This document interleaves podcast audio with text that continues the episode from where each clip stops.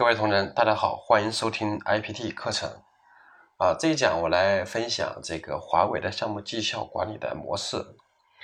呃，关于绩效管理的话，说实话，这个是不断变化的，所以我现在讲的东西的话，可能呃未来或者说当你了解华为的一个最新状态的时候，它可能又会变化了。所以这个绩效管理模式的话，只能是说一个参考。好，那么我们先看一个绩效管理的指标。那么关于绩效管理的话，有个工具啊，叫 IBSC，对吧？或者叫 BSC，叫平衡计分卡啊。其实我们在某国企导入的时候，我们把它加了一个叫 I，叫综合平衡积分卡。所以的话，我习惯叫 IBSC，实际上叫 BSC。它是从这个客户的角度、组织的角度、内部管理的角度和人员成长的角度。去综合去识别这个公司应该考虑的这些指标。好，那么华为的话，它是从六个方面：第一个是人与文化的方面，第二的话是技术创新的方面，第三是制造优秀方面，第四是顾客服务方面，第五是市场领先方面，第六的话是利润增长的维度。那就是从这些维度去识别公司你应该考察的要素，就把它识别成指标。那么这是指标体系的一个来源。那么指标体系进行识别和收集以后的话，它进行一个层级的分解到部门，分解到岗位啊。其实华为的话是流程是端到端的，它的组织为流程服务的，所以它分到职能的话和分到过程的话，它的呃意义的话基本是类似的，差不多的，没有什么太大区别。那么在分配的时候，他在做绩效的时候要考虑到所谓的地区因素和胜任的系数等等这些呃因素。那么他的绩效管理的模式的话，对员工啊岗位的绩效评价的话，它是采用四级的模式。呃，哪四级呢？第一个是自己自评啊，这个其实自评是很重要的，因为你这个自己评价和主管的评价如果有很大差距的话，这会反映出来我们一个人的认知的问题啊。我未来讲领导力的课会去讲这个概念的，叫巨婴的一个状态。好，第一层就是自评。那么第二层级的话是主管的评价，这个是占最大比重的。那么第三级的话是到人力资源去审核。我们都知道啊，绩效管理的话得按这个比例强制分配。虽然说这个强制分配它有它的缺点，比如说，那你比如说你像欧冠的足球队一样，你要给他评个 A、B、C、D 出来，他全是最优秀的，怎么评 D 级，对吧？所以的话，强制分配有缺陷，但是的话还是广泛适用的。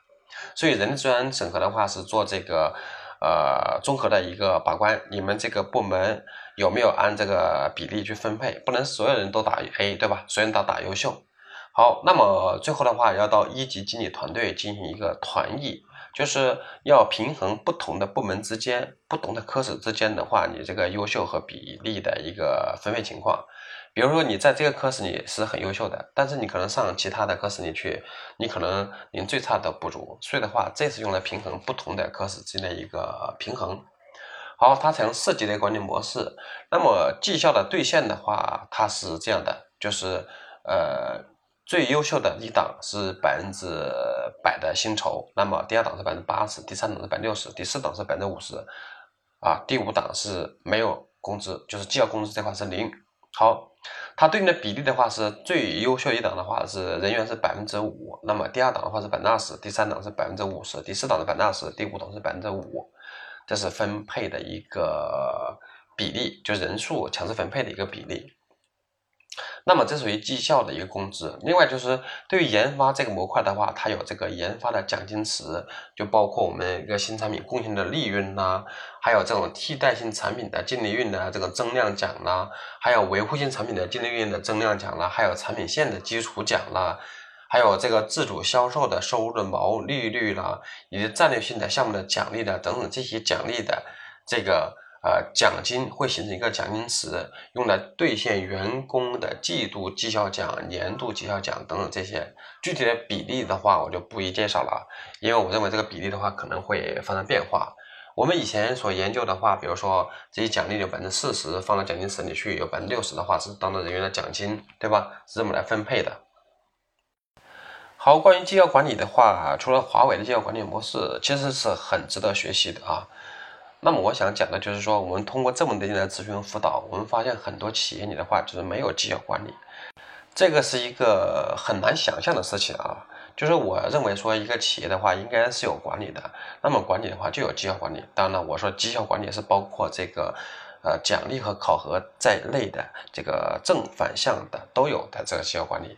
多数企业的话，它就是只有考核，或者甚至连考核都没有。所以的话，我是觉得很不可思议，为什么那么多企业的话，您这么简单的绩效管理都不去做？嗯，好，那么我我再推荐啊。那么关于绩效管理的话，我们从两个维度分成四个模块啊，就是这种矩阵式的模块。那么考核的强度，我们称之为压力。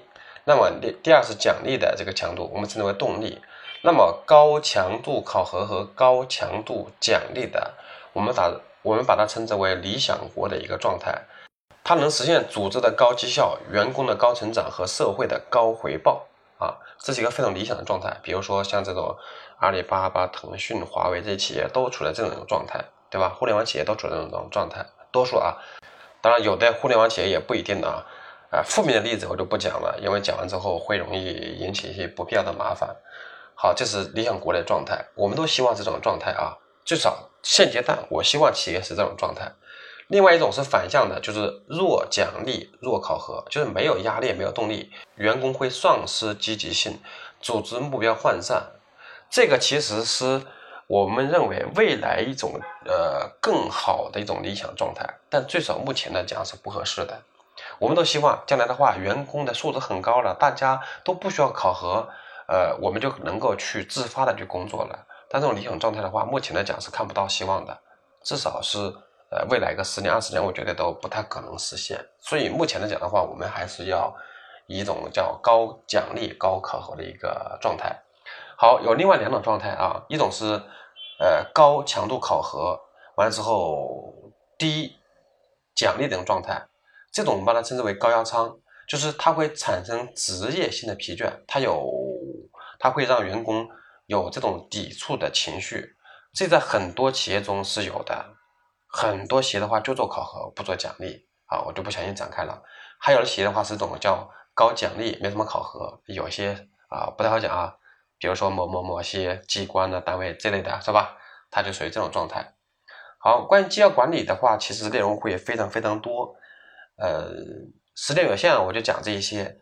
呃，我希望一些企业如果没有绩效管理的话，我们可以去做一个绩效管理改善的一个项目。这个是我很乐于见到的一件事情啊，我觉得是非常有价值的事情。好，关于绩效管理，其实讲这些。呃，如果有问题的话，我们可以再交流探讨，好吧？